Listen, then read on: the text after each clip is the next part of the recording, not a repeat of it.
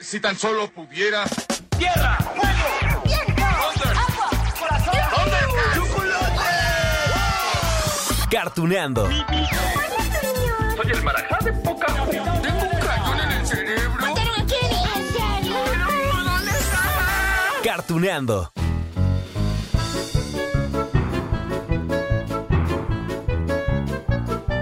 Hola, amigos de Cartuneando. A ver, ¿cómo vamos con esta nueva temporada de episodios? ¿Cómo vamos a ver con los recuerdos de estas caricaturas con las que hemos crecido hace...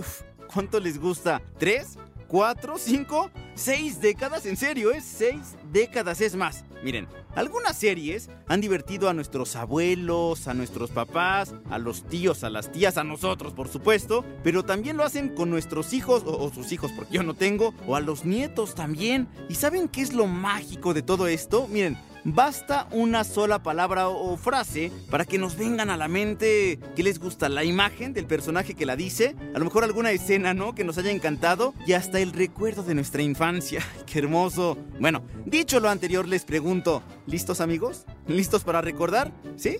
Abran el corazón, abran la mente, escuchemos.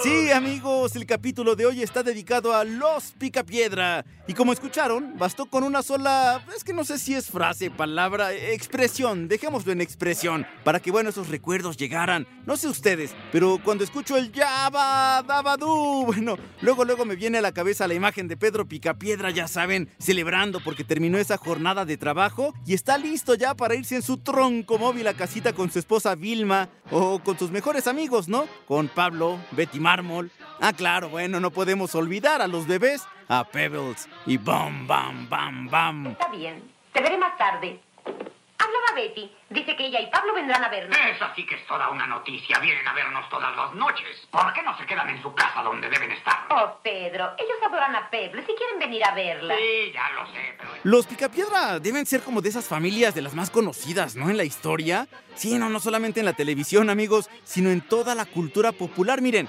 es una serie que está por cumplir, ¿saben cuánto? 60 años desde que se transmitió su primer capítulo y sigue vigente, claro. Además, dio pie a un par de películas. ¿Se acuerdan ustedes que hace un par de décadas se, estrenaron? Inspiró también a otras tantas producciones televisivas. Ha roto diferentes récords, sí, desde los años 60. Así, así amigos, la tarjeta de presentación de la serie que nos ocupa hoy en Cartuneando. Ya lo sé, pero ese enano ya me está enfermando. Hace un papel tan ridículo cuando quiere entretener a Pérez. Le dice, Mira, yo soy un gallo. Ahora soy un caballo. Bueno, bueno, ya les dije, ¿no? Que esta familia que vivía en el pueblo de, a ver, Piedradura, está por cumplir seis décadas en la televisión. Y sí, miren, es que la casa productora Hanna Barbera, que bueno, les puedo asegurar de una vez que seguramente habrá un capítulo de esta segunda temporada de Cartuneando que tendrá que hablar de, William Hanna y de Joseph Barbera, si se los garantizo. Bueno, esa casa productora, Hanna Barbera, estrenó The Flintstones, Los Picapiedra, en la cadena estadounidense de televisión ABC el 30 de septiembre de 1960. Por eso les digo, estamos por cumplir seis décadas. Y bueno, el éxito llevó a crear 166 capítulos, además, claro, algunos episodios especiales, películas, fueron transmitidos hasta el 1 de abril de 1966, pero claro, a los Picapiedra, pues también los hemos disfrutado. ¿Qué les gusta en las retransmisiones, no? En los años 70, en los 80, me tocó en los 90. Bueno, desde los 80 me tocó y les puedo garantizar que en este siglo continuará por los años y por los años y por mucho tiempo más. vamos, Pebbles, cómete tu potaje, ¿sí? Está delicioso. Mira, estos alimentos infantiles berber están mejor cada día. ¿Será melón?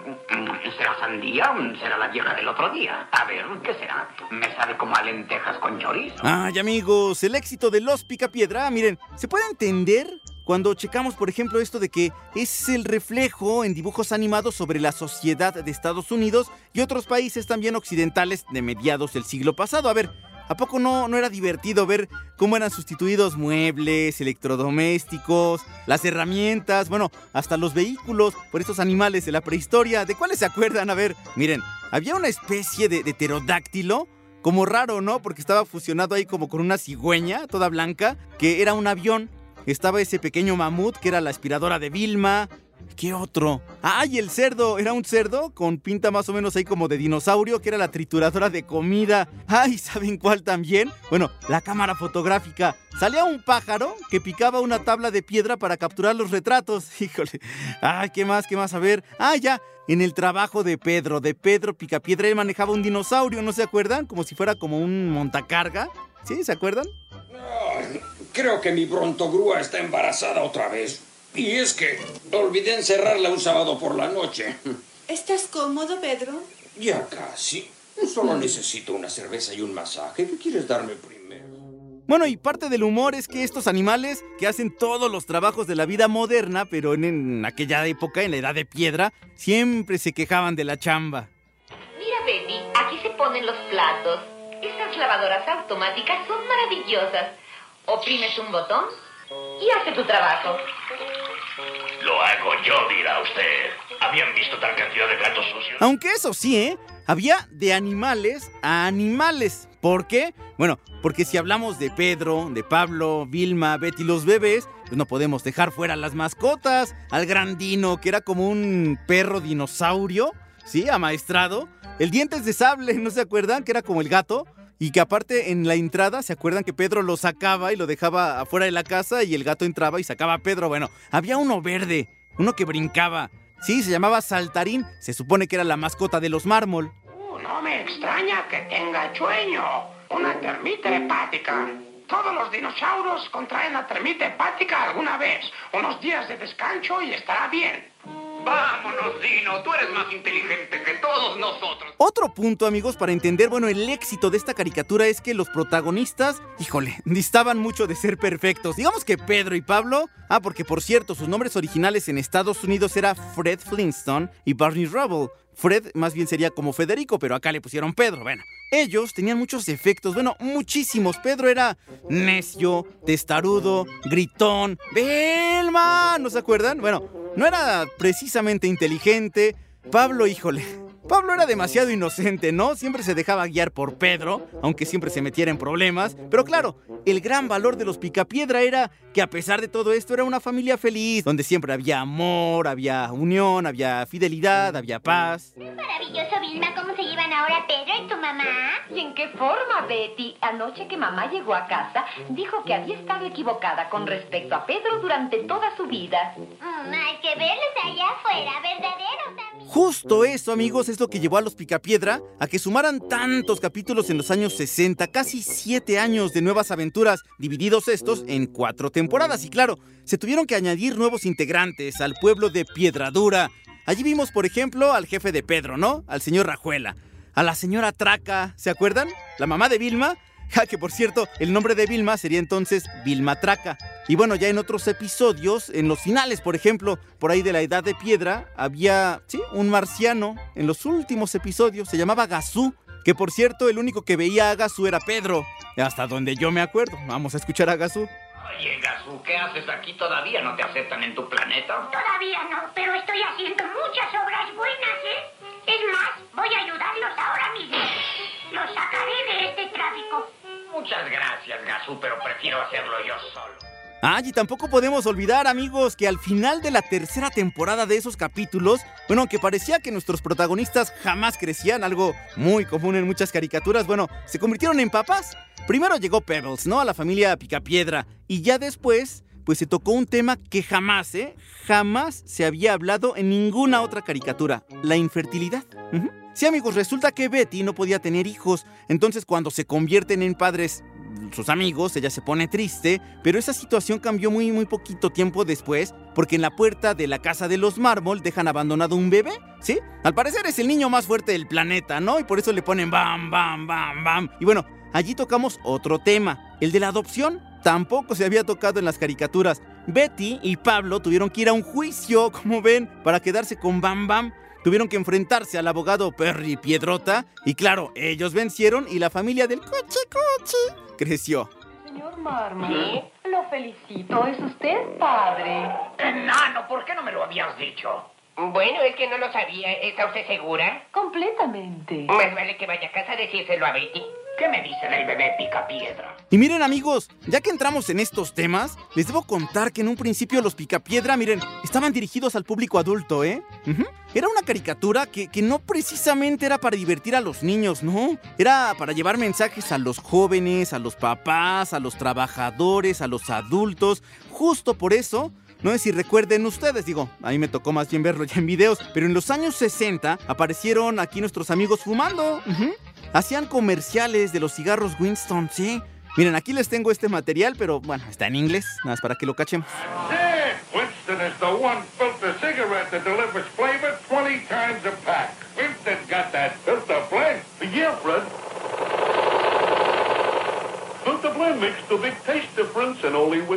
Y también estaban aquellos capítulos donde Pedro y Pablo acudían a su círculo de amigos, ¿se acuerdan? La logia de los búfalos mojados, que según especialistas y analistas de televisión representaba o era un simbolismo, digamos, de la masonería. ¿Qué tal?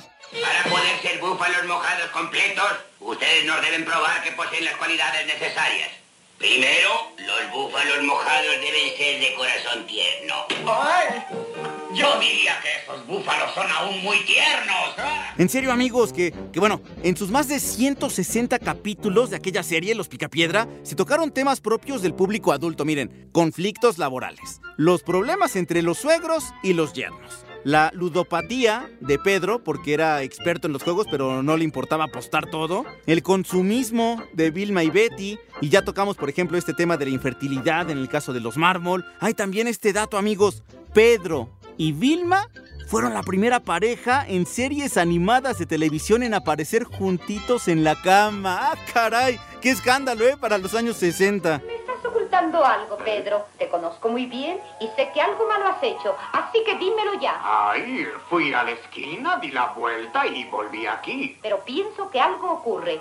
En tu cara se refleja la culpabilidad. It's a lot like friends, just keep a saying yabba dabba Ah, pero no, ¿eh? No fue el único tema donde fueron pioneros, no.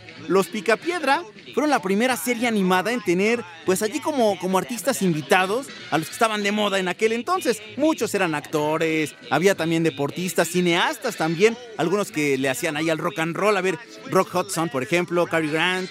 Estaba Tony Curtis, Ed Sullivan, Alfred Hitchcock también estaba allí, pero a todos les cambiaban así como los nombres, como para que quedara un poco como con piedra. Todo era, no sé, Alfred Hitchcock Piedra, una cosa así medio rara, ¿no? Pero bueno, eso era justamente porque se trataba de los Picapiedra. ¿Ganaron?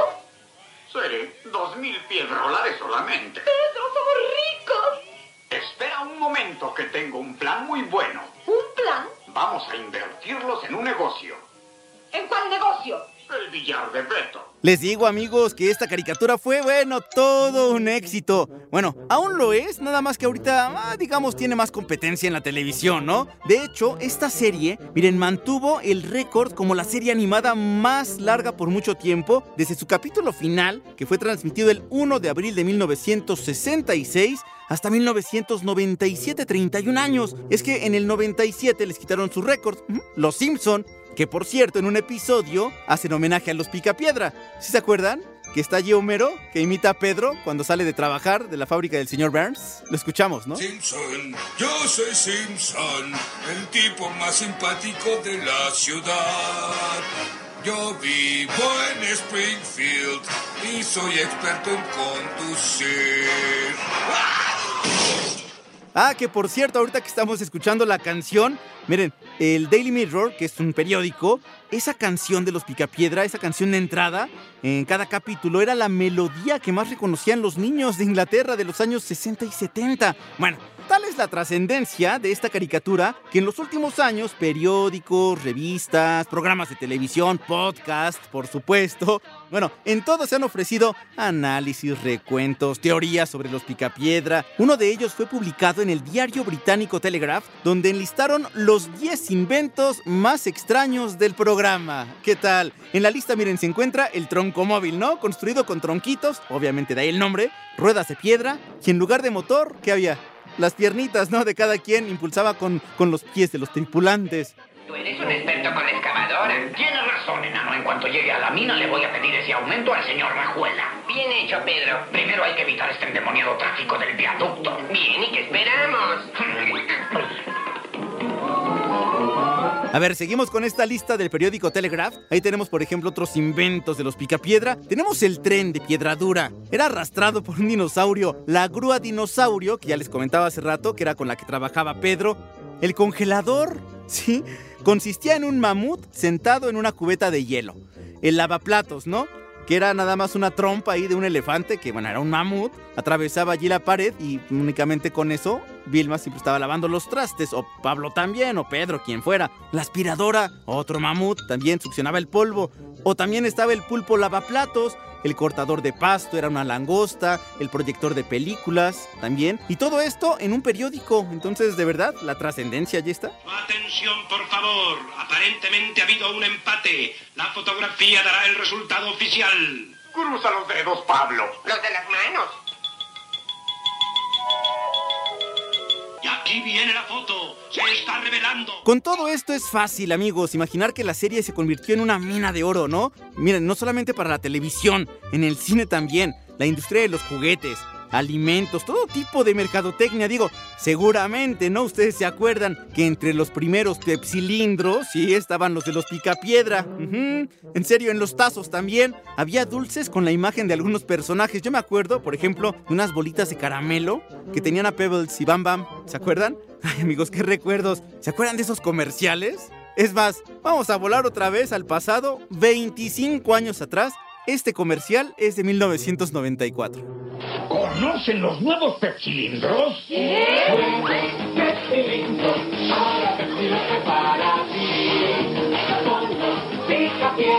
Junta 15 porcholatas o 5 taparroscas más 2.50 y ya está.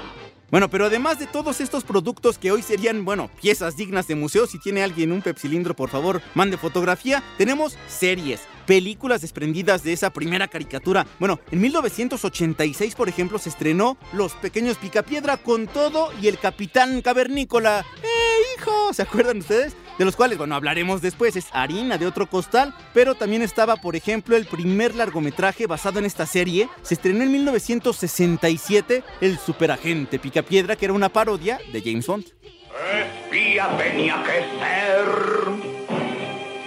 un tipo especial, sin igual, que van a conocer en Troncomóvil Boy.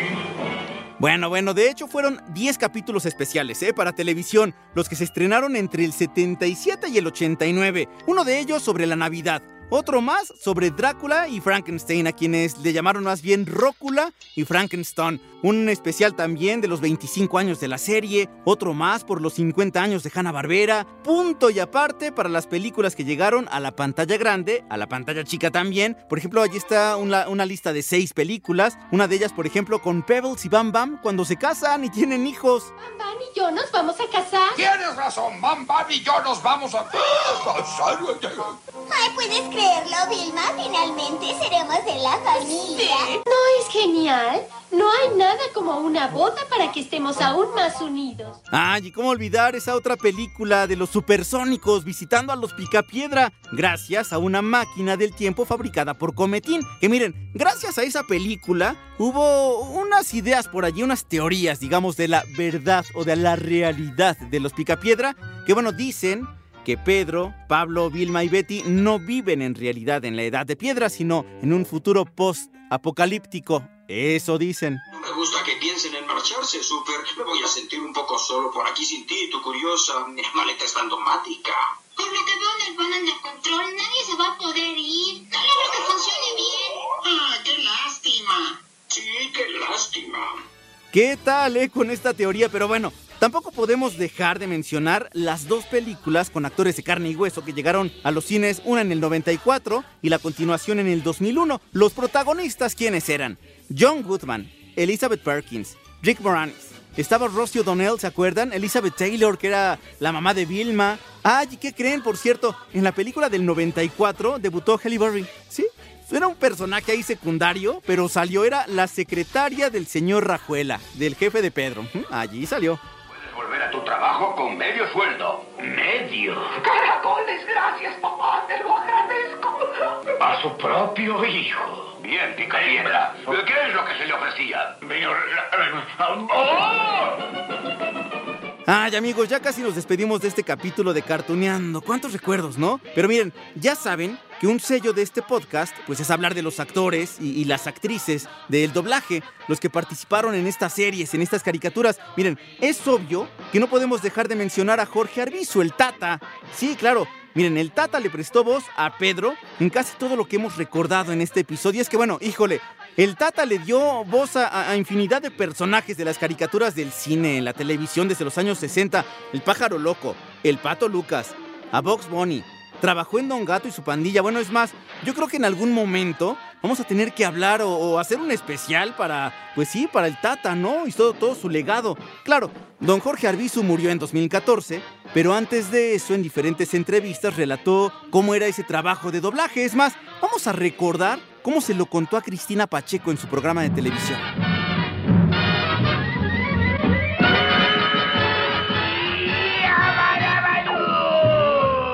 Lo que doblábamos, las guiones originales que hacían para la televisión, pues venía una traducción, nada más, hacían la traducción aquí. Y afortunadamente trabajábamos en una empresa que nos dejaba hacer. Y esa empresa fue la más exitosa en doblaje. ¿A y qué ahí- te refieres? Que nos dejaba empresa, hacer. empresa de Carlos David Ortigosa y Robert Lerner. Y nos dejaban ser actores, nos dejaban crear. No nomás llegar y leer un texto. Leí algo que no puedo creer.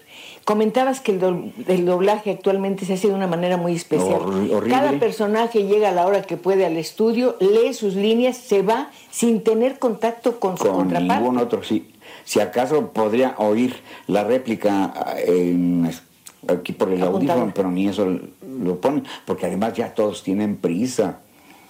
Como todos tienen prisa en nuestro país por ganar dinero, y no va a haber dinero que les alcance, y cada día será menos, entonces toda la gente tiene prisa, prisa, y no tiene interés en hacer las cosas, no le entrega nada. ¿Qué significa hacer bien las cosas? Pues yo creo que le voy a poner un ejemplo muy sencillo. Un ejemplo lo tendríamos en nuestras propias casas, con nuestra, en nuestro hogar, con nuestros padres, con nuestra madre especialmente. Y no me estoy refiriendo que a mí me hizo muy bien mi mamá tampoco, ¿no? Y mi papá. Si nuestros padres no se hubieran preocupado por hacer bien las cosas, no nos hubieran alimentado adecuadamente, no nos hubieran cuidado, no hubieran tenido atenciones para que nos desarrolláramos. Entonces en el trabajo es lo mismo. El trabajo es lo que te va a hacer ser, realizarte. El que haga cada quien. Y no verlo como un castigo o como hay, porque la expresión del mexicano, ¿dónde vas para pasar? No a la chamba. Y, que- otra. y luego dice, ¿qué se le hace? Pues, man? ¿qué se le hace? Si es donde se realiza uno. Somos lo que hacemos, ¿no? Claro.